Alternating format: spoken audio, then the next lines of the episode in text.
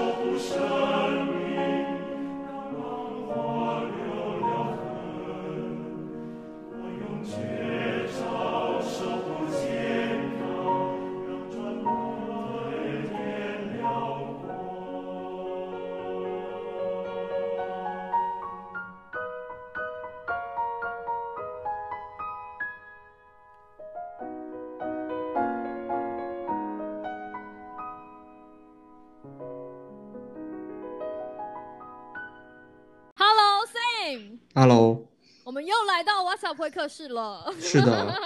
我们今天会客室来宾非常特别哦，对不对？蛮特啊你应该别的。你应该要接对啊，就是怎么犹豫？不是，竟然有，因为我不知道你想说他很特别，然后知道你要讲什么。你这个时候不就说对，你就要接这个，你知道，你叫捧哏呐、你说是不是？嗯我们今天找了一个特别来宾，叫做阿丹。那这个阿丹呢，他是就是我我跟 Sam 的朋友。然后为什么会找他来？是因为有一天我在华联书的时候，就是发现，你知道，就是阿丹是一个喜欢动物的人，而且他尤其喜欢，尤其喜欢熊猫，就他对，我我觉得他应该是只有喜欢熊猫，并没有真的喜欢动物。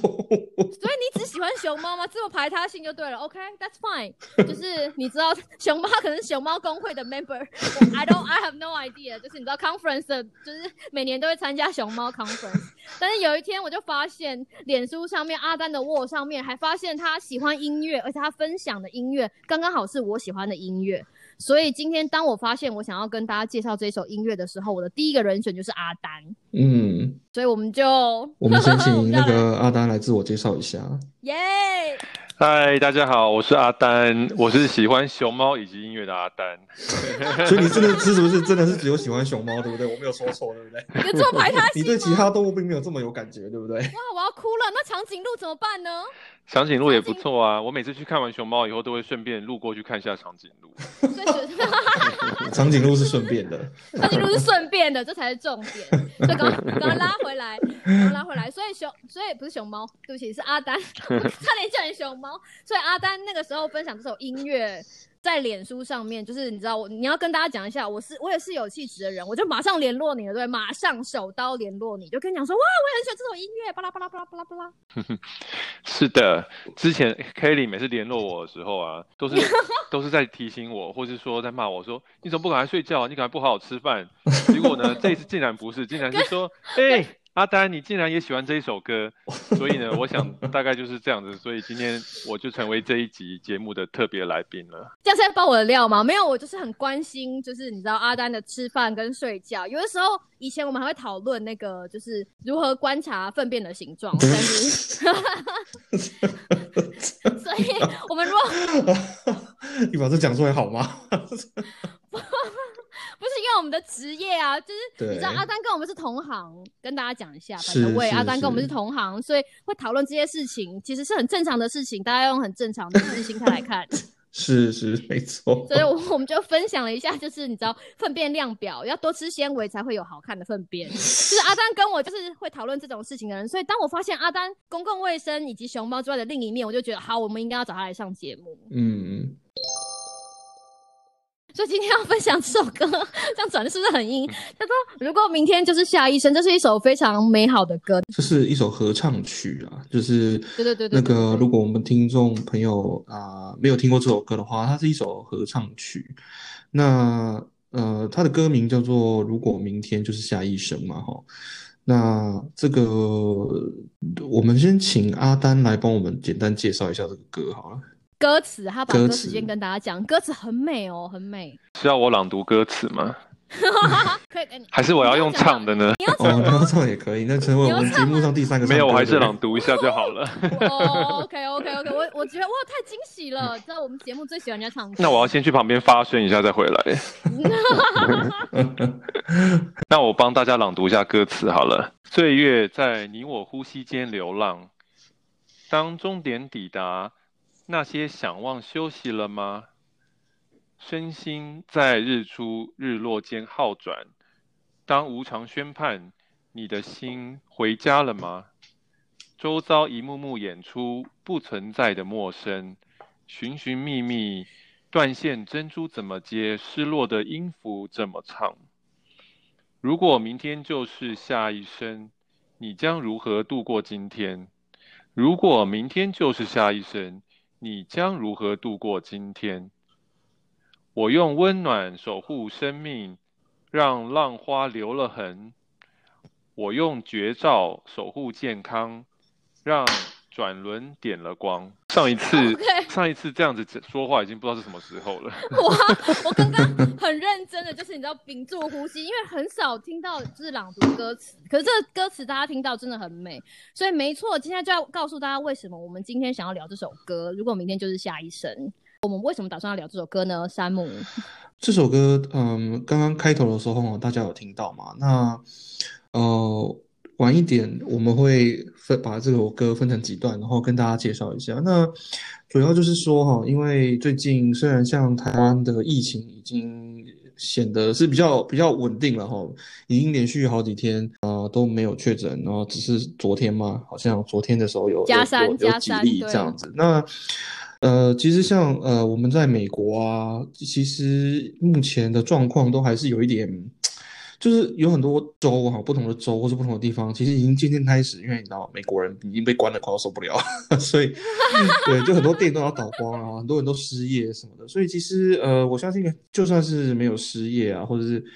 嗯，生活相对来说没有受到那么大的冲击的人，一定也还是经历了很多，就是很不方便嘛，哈，就是对我我就看到有我有的朋友跟小孩子一起关在家里六个礼拜，已经快要死，就是 快快要呈现一个就是开始做已经濒临临界点对，已经开始出现一些身心症状。对，所以我们乱讲话。所以说我们今天就是想要说借这个机会啊，跟大家分享一下这首歌，让大家在这种啊这个人心都不是很安稳的情况很动荡不安的情况之下，对，然后这个我们通过音乐啊，还有这个很美的歌词哈，能够给大家一点一点这个抚慰大家的心灵啦，对对对，可以疗愈一疗下，因为就因为是艺术，你知道这就是艺术的力量。然后 我要讲这种话，就是你知道，大家要相信 Kelly 也是有气质的，好不好？那 Kelly 本人其实很有气质哦。真的真的，你知道现在我们不露脸，所以可以尽量夸没有关系。你知道只有来宾才会这么好，平常 Sam 就说哦 Kelly。Kelly Kelly Kelly 平常很有气质，但气质只有持续到开口讲话的前一秒。干嘛这样？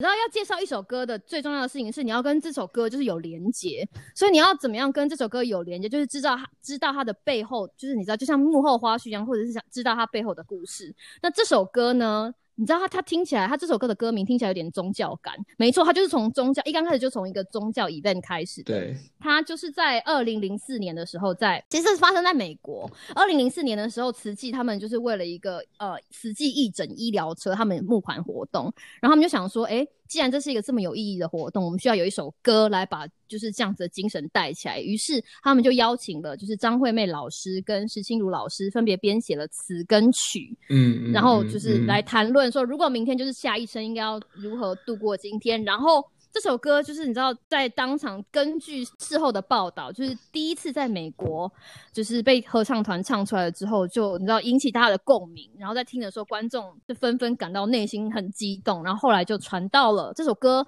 传到了台湾，嗯，在二零零七年。嗯嗯嗯嗯。那二零零七年的时候，这首歌在那个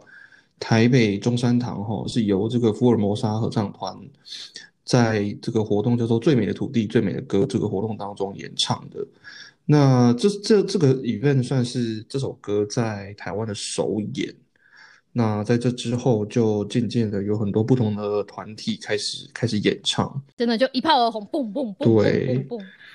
然后，对啊，因为为什么呢？是因为就是作词跟作曲真的都就是他这搭配的非常的好。这个作作曲者是心如老师，他是就是音乐家庭的孩子，嗯嗯，然后他他编写过就是很厉害的歌曲达上百首。然后作词者的张惠妹是诗人雅璇的弟子。然后他们两个之所以会结缘，就是刚才加上我们刚刚讲的，就在二零零四年的时候，他们在美国的慈济北加州合唱团，就是一起一起努力写出这个歌，这就是他们的，就是这首歌的背景故事。然后这首歌红了之后，就真的有很多很多团体开始演唱，学校，然后各大比赛都有。嗯嗯。我有看到那个中国大陆的合唱团也有唱过这首歌，有有有有有有有。那个我们来问一下阿丹，因为阿丹也很喜欢这首歌。你为了你有听过几个版本？呃，我目前听过台大合唱团有一个比较旧的版本，呃，连方贝老师指挥的，然后还有一个最近一个几个月前非常非常新的，也是台大合唱团的版本。那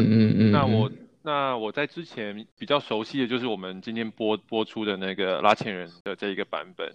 那呃前阵子也还有听到木楼合唱团的版本。嗯哼。那我我也想跟大家讲一下我跟这首歌的渊源。其实我我会听到 我会听到这首歌呢，呃，其实要拜这个 YouTube 的演算法之赐。因为虽然我虽然我人生有一个阶段当中是非常喜欢听合唱的曲子，但是呢，这个我想 Kelly 跟 Sam 他们都很了解，就是当你开始工作以后啊，就很不想要听一些很震惊的东西，或是看一些很震惊的节目，就只要想看一些恶搞的，就是让心情可以真的放松的。对，哇，所以接下来要接，所以所以欢迎大家来订阅我们。Yo What's Up 在干嘛？没有错。明明就被强迫，没有你继续讲。所以其实本来这首歌我并不熟悉。那有一天呢，就是这个阴错阳差，YouTube 就不知道怎么演算演算出这一首歌给我听。这是这是大概几年前的事情。哦，真的对，然后因为我在上班的时候，我就是这个 YouTube 就放在旁边放，然后它其实一开始就是一个背景音乐而已，所以我其实没有很注意它的歌词是什么。然后有一天突然也是阴错阳差，突然听到了一句这个关键句：如果明天就是下一生。嗯，这一句话突然，我就突然耳朵竖起来，然后我那天才开始仔细看一下歌词，就发现啊，这个歌词实在是太深沉了，太深了。那 那那，所以也是因为这样子，所以前阵子因为三月份的时候，那时候开始开始这个疫情在，尤其在美国已经越来越严重的时候。然后有一天，我突然这首歌突然又又跑到我心心里面，我就想说啊，这首歌实在是太太适合在疫情的时候分享给大家。嗯，然后所以呢，我才把这一首歌就是发在我的脸书上面，结果就被 Kelly 看到了。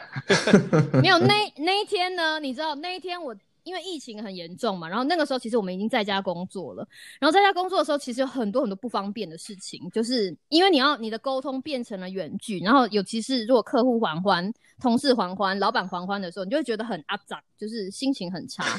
然后在这个时候，不不，这是真的嘛？是是。这个时候你在上班，而且你在家里上班，你就想说啊，偷上一下脸书不会怎么样。然后我就上一下脸书，说哦。然后就看到这首歌，然后就想说，对这首歌。然后你知道，你看到这首歌，就是你我听很多次，就是一看到这首歌，那个就是声音就会响起来，然后想你就会想起，就是它前奏有一段非常美好的钢琴前奏。然后我就觉得啊，真的太好了，就赶快把这首歌播了几次之后，就赶快写信给阿丹，就说我跟你讲，我好喜欢这首歌，巴拉巴拉巴拉巴拉。对啊，所以他他其实真的很可以很可以反映就是现在的情况。他其实不是要告诉大家什么，不是什么洗手歌，大家不用担心。刚大家刚刚听了歌词。不是什么东西，它其实只是在这个当下会让你听到，会觉得啊，你就说啊一声，然后你就可以领略到，就是你知道艺术的奥妙，你完全就会被抚慰到，就是这个样子。然后我们今天要介绍这个版本，就是我们刚刚在讨论这个版本是拉茜人的童声版本。嗯嗯嗯嗯。那这个童声版本，刚刚要跟大家讲一下混声的版本呢，就像刚刚嗯阿三有提到的，譬如说台大合唱团，台大合唱团的混声版本就是有男生跟女生，男生跟女生一起唱。所以它就会有，就是那男生的声音跟女生的声音。但是我个人啊，我个人的，这是我个人的偏好。就像阿丹喜欢熊猫，我个人的偏好就是我喜欢听男生的合唱，因为就是你知道，personal preference。因为贝斯比较有贝斯。哎，你怎么知道？我跟你讲，我以前在约会的约会只有挑贝斯的男生约会，因为他们讲真的什么？真的真的真的娃娃鱼就是贝斯，娃娃鱼是贝斯？对，OK，我是 alto 啊，我是女低音，哦，所以我们因为我们你知道，我们如果在合唱团的话，就是会有就是会有呃布剧，就是我们会聚一聚，我们会有聚一聚，所以是 tenor 的我都有都会就是你知道都那那个时候都都忙，但是如果有贝斯的，就是你知道排除万难一定要参加，就是你知道那个场子是多么美好的事情，所有人都你知道讲话都非常好听。K Kelly，我跟你没有啊就是讲一件事情，你可能不知道的。当我小时候还有在上合唱团的时候，其实我也是唱贝斯。有你那个时候跟我讲啊，真的吗？对，我就大真的我大惊，从早到晚失色，你知道说啊。原来阿丹是唱贝斯，就是我们为什么会当朋友？就是你看这个，就是命运，就是你知道可是我以前唱歌都是所以 tenor 哎、哦。所以你看，感情不好就是这样啊。对，难怪一天到晚在跟 Kelly 互讲对方坏话，对对对，我们都要互相吐槽。终于找到原因。贝斯，贝 没有，因为贝斯真的很重要。只有纯男生哈，男生的声音的时候，就是那个贝斯跟 tenor 合起来，那真的是非常美好的事情。嗯那这首歌呢，就是拉线人的这个童声版本呢，它其实是男台在台湾的男生版本首演，而且就是刚刚我们提到的这个作曲老师石心如老师是特别为了。拉线人男生合唱团就是二十周年团契音乐会，特别改写成男生四部的版本，嗯嗯嗯因为它是嗯它原本是女生三部，所以是一个你知道很特别的事情。它的编曲啊什么都非常的特别，我们等下会看到。嗯嗯提到拉纤人，对不对？大家想说拉纤人是谁？我们要来科普一下，科普们对啊，我们接下来介绍一下那个拉纤人男生合唱团。那呃，这个合唱团呢，它是一九八零年代末期哈，这个成功高中台北市成功高中校友合唱团。那他一九九八年的时候呢，改名成为拉纤人男生合唱团。那这个他们在这个我我相信，如果有唱合唱团的人，应该都有听过这个团体哈，因为他们很有名，他们得过非常多的奖项，在世界上甚至拿过一些呃国际比赛的冠军。那后来他们就成立了他们的这个的这个拉纤人基金会哈。那目前为止，他们还有很多不同的子团呐、他们下面还有还有一些嗯对，嗯除了嗯。他们主要的团体以外，对啊，女生也可以参加哦，女生也可以参加，就是不止不只是有不止不止让男生，女生也还有小朋友的，对对对对对，嗯而且成功高中合唱团有多厉害，就是我们以前在高中的时候啊，就是有会有那种比赛，你知道吗？然后所有的所有的合唱，就是其他高中的合唱团，我们都知道他们很厉，我们已经知道他们很厉害，但是他们每一次拿出来的作品，就是会让你觉得哇，原来厉害还可以更厉害，就这样。所以就变成说，大家觉得呃什么东西，就是他们真的非常厉害，他们唱歌真的非常好听，有多好听？等一下我们会放给大家听哈。就是他们其实成功高中合唱团就已经非常厉害了，他们的校友合唱团就是你知道更厉害，就是走一个炉火纯青的路线，就是你知道一直唱一直唱一直唱，唱到最后就是会厉害到一个很很令人崇拜的境界。没错，大家听到现在一定会觉得为什么可以这么就是推崇，因为这是我的爱团呐、你知道，我是脑粉。赶快接，赶快揭露，嗯赶快自己揭露。对所以当我当我认识这首，应该说我认识到这首歌，然后认识到这个版本，我觉得在这个时候，我跟阿丹一样，觉得在这个时候一定要把这个东西跟大家好好的推荐。我觉得它的宗旨，这个合唱团的宗旨，就是把所有的事情带到了艺术的根本。嗯对不对嗯嗯，其实其实拉纤人这个名字蛮特别的，那听众朋友可能一下子想不出来到底是哪哪一个“欠”这个字。那这个“欠”呢，它其实就是像比如说我们呃那个古代在那个河上面拉船的那种纤夫，嗯，所以就是嗯就是一个一。个密在一个牵这个字拉纤人。那因为他们他们取名叫拉纤人，就是因为他们的宗旨就是他们觉得在这个合唱的路上啊，就是呃虽然每一个人只是一整个团的一个小角色，但是呢，在合唱路上要如同合作合作拉船的纤夫一样，大家同心协力，然后一起一起唱歌。所以为什么他们叫做拉纤人合唱团？嗯嗯嗯，哦，讲的好嗯嗯好哦，讲的超好的，所以你有没有觉得也很感动？我这个脑粉听得超感动的，没错，就在这里，我们要帮拉纤人，就是你要打一点点广告。如果你到这，如果你非常想要了解拉纤人，请一定要去订阅他们的脸书粉专、IG 还有 YouTube，全部给它订起来哦。所以他们以后，而且你要打开小铃铛，以后他们如果发新的影片或者是新的音乐，你就可以马上听到，完全会让你的人生就是你知道。完全变成彩对，色我们 频道第一次获得那个另外一个团体授权使用他们的创作哈，所以这个对，而且我告我告诉你，那个拉纤人的小编人非常的好，就是我就写，你知道，我就很恬不知耻的写信给他，跟他讲说啊，现在疫情状况是这样，然后我们很想要把这首歌，就是很想要把拉纤人这个版本就是推广出去，然后这个小编就跟我说，哦，没有问题，就是我来帮你联络，就是作曲作作词作曲的老师，然后这两个老师也非常的慷慨，就是说没有关系，他们很愿意，就是让。这首歌授权给我们使用，是不是很感人？就是我们非常开心可以认识这么好的团，然后就觉得这种团一定要，你知道，努力的推广给大家知道，所以赶快赶快，脸书按起来，IG 追起来，YouTube subscribe 给它按下去，然后打开你的小铃铛。对，那大家只要上这个不同的刚刚提到哈，这个呃，脸书、IG 跟 YouTube 搜寻阿倩人，应该就可以找到他们的这个粉砖。那希望大家。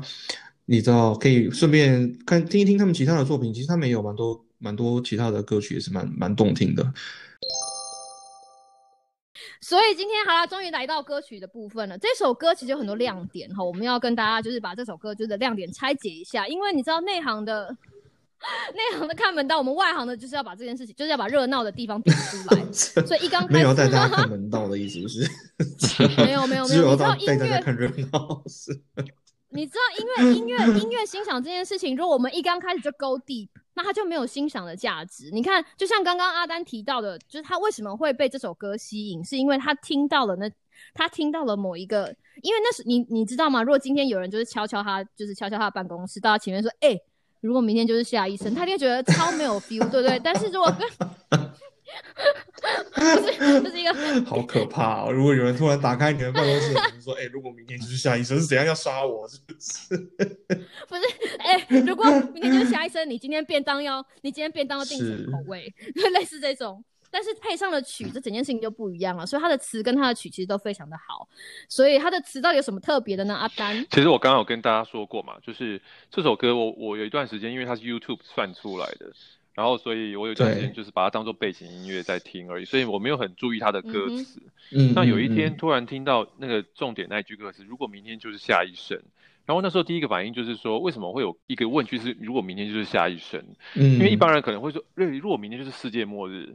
那你会你你今天要做什么？很多人可能会这样，或者说你明天明天如果你明天就就会死掉，那你今天要做什么？对 对，这首歌对，所以所以我后来觉得。明天如果明天就是下一生是一个蛮特别的问法。那后来我我后来去仔细读了那个那个歌词，然后去稍微稍微就是搜寻了一下，发现其实这首歌就是就是我们刚刚节目一开始讲的，是一个跟佛教相关的那个的歌曲。那因为以前像 Kelly 他知道嘛，我我就是以前我们在唱合唱的时候，常常这种宗教歌曲都是都是比较跟天主教有关系的。对对对，那那真的说真的，这种佛教相关的合唱歌曲，就是至少我遇到的比较少。那所以我听到这首歌的歌词的时候，就觉得蛮特别的。那那我我觉得。虽然我对佛教的这这个嗯，就是经典啊什么不是非常非常的了解，但是我大概知道就是佛教很强调这个轮回转世嘛。嗯。那所以他们像他们就会说，如果明天就是下一生，就代表它就是隐含，就是说，那你可能之后就是得继续轮回转世，然后可能会有好几世。那所以就是当你如果明天就是这一世的结束的话，那你可能接下来你就要马上要面对是下一世。那这个时候呢，你会对于人生人生。做什么样的选择？那这些这个东西，在我们现在这个疫情很严重的时候呢，其实是一个很很很很好让我们去去去反省的一个情况。比如说，像像这个，我们每天看新闻的时候，都看到一些让人家觉得有一点这个呃比较沮丧的新闻。很多人在这个疫情当中过世，或者说你有一些这个比较年纪年长的人，他们就孤独在这个医院嗯医院过世，因为他们的家人没有办法去陪伴他们。那所以，当这些人，或是或是很多地方，因为他们比如说呼吸器不够，那你们可能有看到新闻说，很多医生他们必须选择，就是好，我现在决定这个呼吸器要给谁用，可能就是不给老人，给年轻人用，等等等这样子。那所以很多人他们其实在这个疫情当中，他们面对的是，我可能知道说，我明天、我后天、我大后天就是我的下一生了。那当当当大家。他们本人或者他们的家人在面对这样的情况的情况之下，他们该怎么面对呢？这个就是一个我们可以问问题。如果明天就是下一生，所以我觉得这首歌呢，其实是很适合我们在这个呃疫情很严重的时候呢，其实可以来来来做一些思考的。对对对对。所以，所以这首歌这么有诗意，它其实最后也有点出，它没有告诉你完整的答案，但它有点，他有给，就是你知道，因为他不能把这件事，他不能把这句话唱完就跑啊，你说是不是？这样听众会很难过，所以不然你说是不是就会说，哎，如果明天就是下一生啊，你变到吃什么的就跑走了，不行嘛？你总是要说，那你还有一些什么选择，或是你得考虑一下有什么菜色。所以最后这个老师他提他提点呢，给这个听众什么样子的？他给大家一个什么样子的暗示，或者给大家什么样的建议呢？那像他这个歌词啊，最后就像 Kelly 说的，这如果我们从这个歌词来看呢，我们要怎么样可以应用在我们这一次疫情对于疫情的这个面对的态度上面呢？嗯，那最后一句话，这个歌词是说我用绝招守护健康，然后让这个转轮点了光。那绝招这个词呢，呃，应该也是一个佛教的这个用用语。那我稍微做了一下功课呢，我去查了一下佛教的这个用语。那这个这个绝招的意思呢？它其实讲的就是对于呃事情的觉察。那你对于对于你的事，对于你的人生、你的事情、你的自我的觉察，它可能来自于就是不是只有外在的。还有是内在的部分。那比如说，我们我们我们对于这个疫情该怎么面对？那你可能你首先的应该是要先面对一下自己。你你觉得自己自根根据自己的外在的情况，根据自己内在的情况呢？我们要该怎么样去面对，或者是去抵挡这个疫情呢？那其实这个很简单嘛。外在的时候就是啊，像因为刚刚 Kelly 跟 K K 里有说，跟山姆跟我，我们是做同一行的，我们都我们是做这个公共卫生相关的。那所以在这个外在，你要怎么样去做觉察，觉察的好呢？那很容易就是我知道我可能常常接触的是这个高危险的高危险群，所以我今天工作的关系呢，我必须在外面这个公共场所到处走来走去。那对于你来说，你可能外在可以做的呢，就是啊，我常洗手。然后呢，我我把自己保护好，这些外在的部分。听众听到这里就翻。我又讲一次，又 要叫他洗手了。对。不过我们今天其实还要强调一个是内在的部分，因为其实，在佛教里面，这个绝照这个词呢，它它其实比较强调的不只是外在，这更强调是一个对于自自我内在的一个觉察。嗯，那那这个内在的部分呢，其实我觉得在疫情当中也很重要，因为虽然像比如说我我我我因为这个在外家里工作的关系，没有办法出门嘛，那我们其实说真的被感染的几率真的是太低了，因为我们没有出门，所以在这个外在的部分呢，其实我们可可能不用做这么多的功课，因为因为没有出门。可是呢，内在的部分呢，其实还是我们得面对的。比如说，当你在面对这个呃这个疫情这么严重的时候，这么让人沮丧的情况之下，或者说呢，很多人即使说我们现在没有这个健康上的威胁，可是我们对于可能下个月。下个礼拜、两个礼拜之后事情，我们都没有办法计划。对于这个人生有太多太多的未知的恐惧、未知的恐惧，那我们要怎么样呢？就是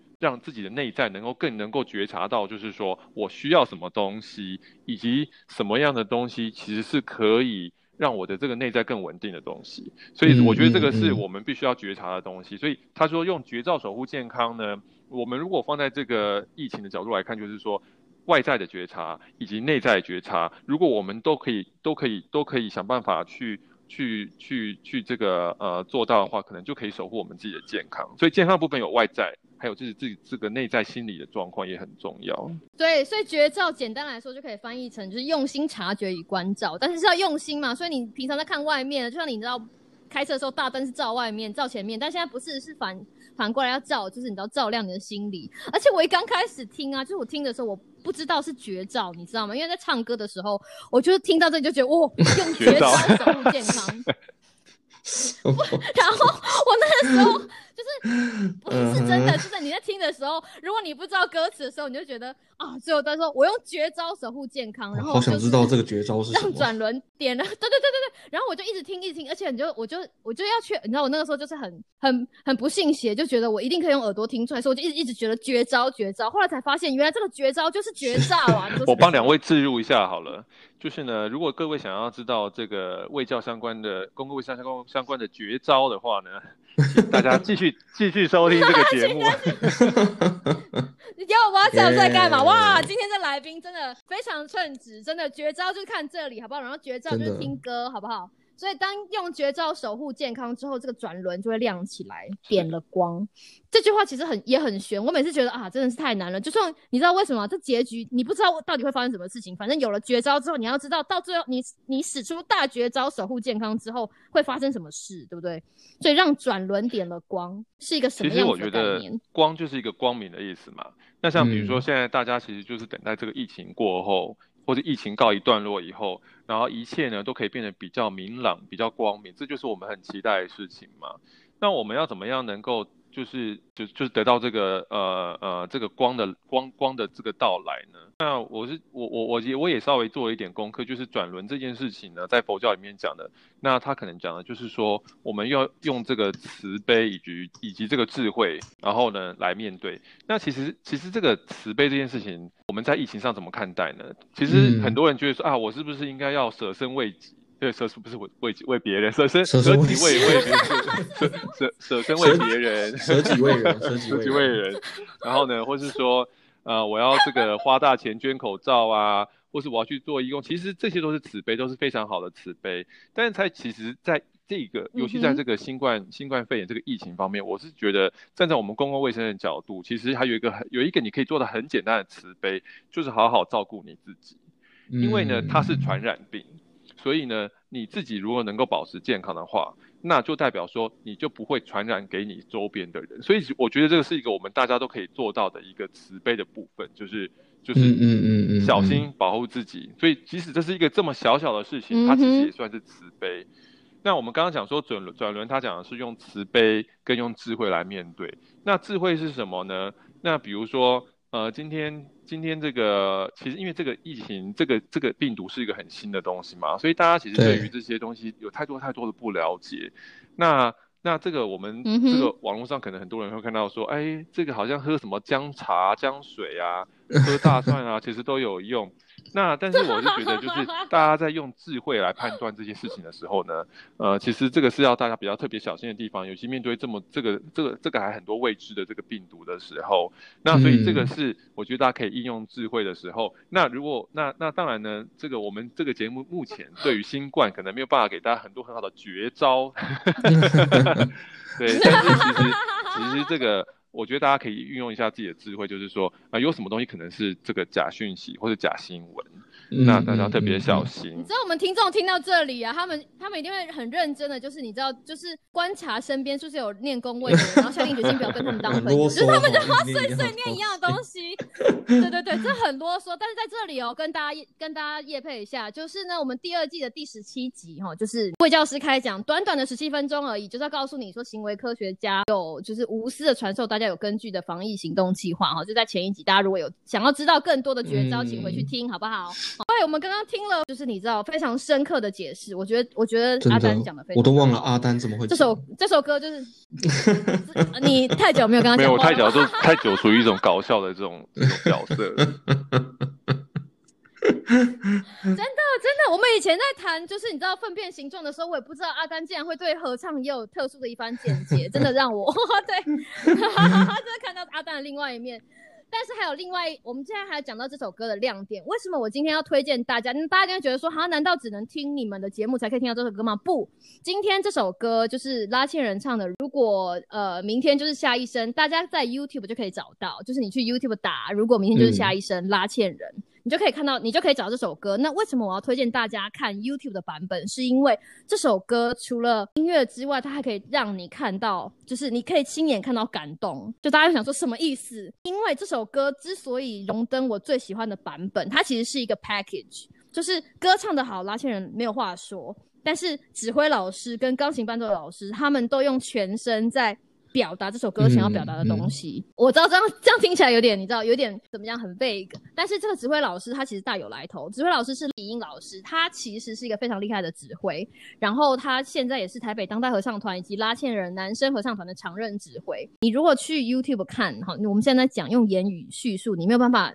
体会到就是他指挥的就是威力。但是你要想想看，今天所有的人站在台上唱歌，节拍跟呼吸，甚至感情的表达，其实都取决于在这个指挥老师身上。他对这个，他对这首歌有感情的话，他。用他全身传递给你的东西，除了拍子，除了大声小声之外，他会告诉你说，他会把这首歌就是注入灵魂，所以我非常喜欢戴怡英老师在。就是在指挥，就是这首歌的时候的状态，所以大家，而且他的他这首歌的运镜很好，就他除了就是你知道一颗镜头死盯盯的，就是盯着 照拉线人之外，他会他会 take 语音老师，而且他还会 take 钢琴伴奏老师，就是李梦峰老师，因为在这首歌里面，除了声音之外，钢琴也扮演了很重要的角色，没有一首歌可以可以独立被完成，所以这首歌之所以这么美好，是因为指挥老师非常厉害，而且钢琴伴奏老师李梦峰老师他从就是李梦峰老师，二零零五年就就跟拉纤人在一起了。他弹钢琴真的是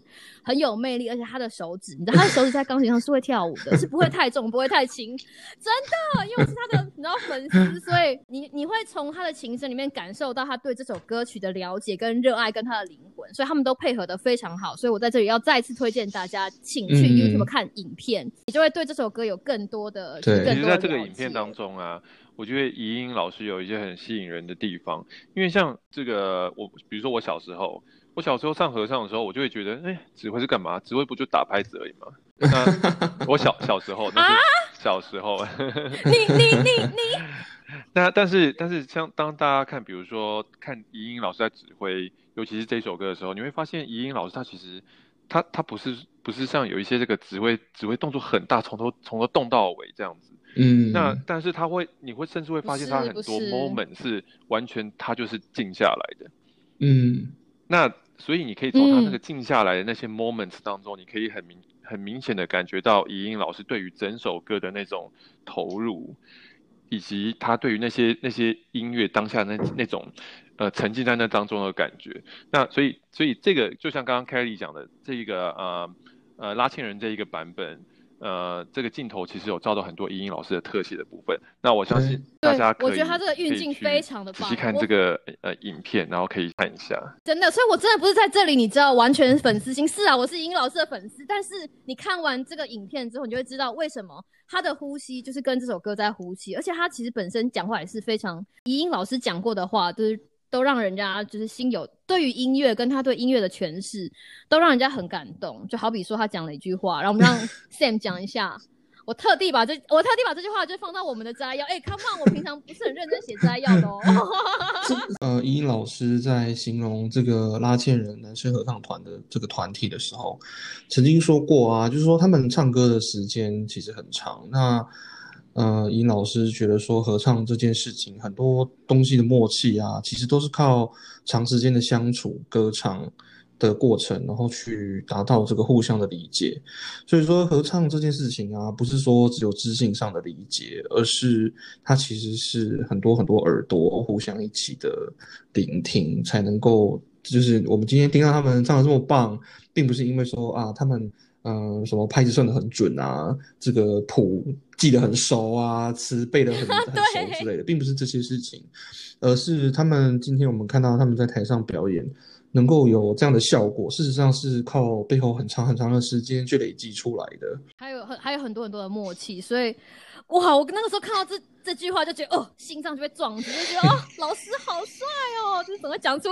就是然后这么帅的话。好，我是个粉丝，所以大家到这里应该已经被我们就是你知道聊的差不多了，所以接下来我们就要带大家就是你知道分段听热闹。我们大略的把这个歌曲分了五段，然后我们会先讲解，然后接着你会你们会听，接下来会听到那一段，然后在在节目的最后我们会再播一次完整的给大家听，好不好？那我们呃就要先从第一段开始。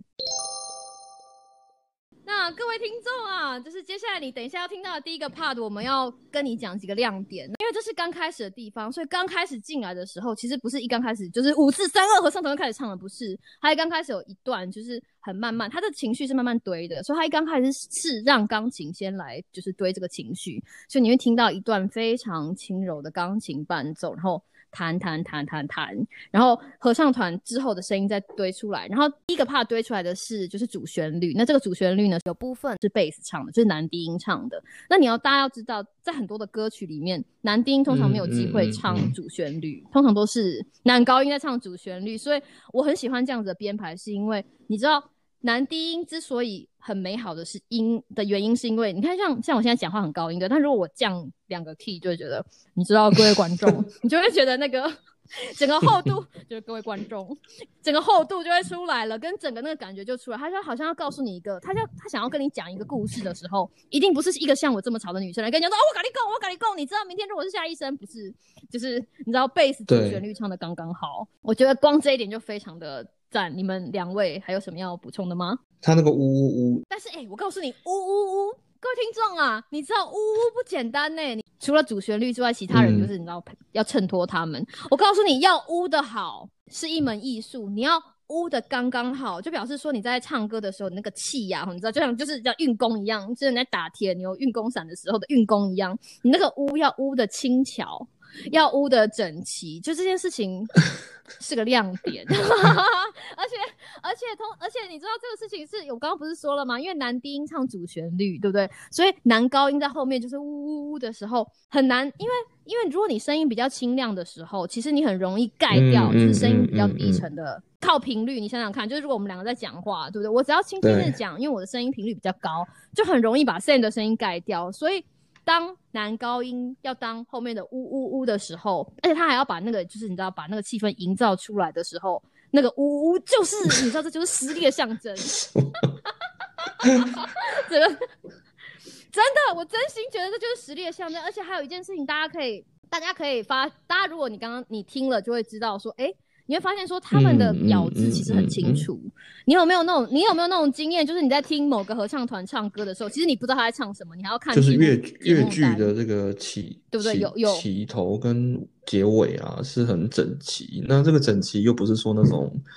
呃很机械性的整齐啦，是一种和是一种和谐的整齐的感觉。没错，没错，没错。而且大家就是你知道，都大家都都在。做该做的东西，就是有没有人跑出来抢走风采，就都是很，你知道，这是一个非常稳定的开始。啊啊，对啊，其实像我记得我们小时候，小学的时候，小学我都讲小学的时候，小时候我们在上课上嘛，然后老师每次都骂我们，嘴巴都不打开，嘴巴都不打开。对，那那其实呢，呃，其实大家因为因为现在有这个影音的关系，我们可以看得到。那比如说他们咬字很清楚。他们他们的他们这个呃嘴型很一致，他们嘴巴都打得很开 对，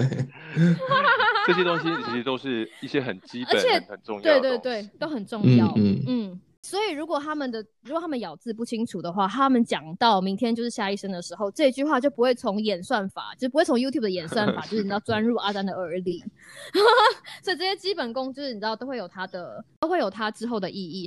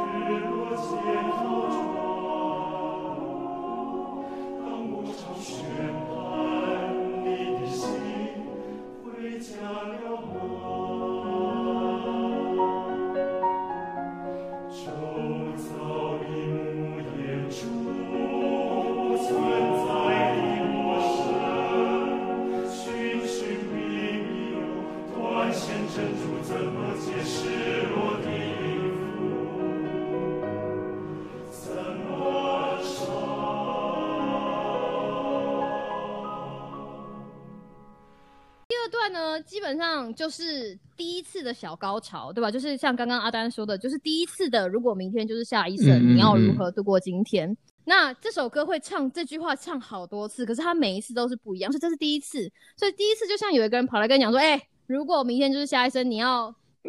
让他点什么便当？” 就是他没有，他没有，嗯你知道他没有狗嗯血，对不对？你有没有感？你有没有感受到这件其实呃，事情？因为从第一秒开始哈，到这个第二段结束这边，其实就是这首歌它已经从等于像是这算是 A 段嘛，就是他从他已经唱完一次了，这首歌是嗯嗯从嗯第一句唱到最后一句，他已经唱他已经唱完完一次了。对，那通常在这个呃曲子的编排里面啊，这个第一段 A 段的部分，它就是有点像是嗯跟跟观听众就是嗯介绍这个歌的这个基本的结构。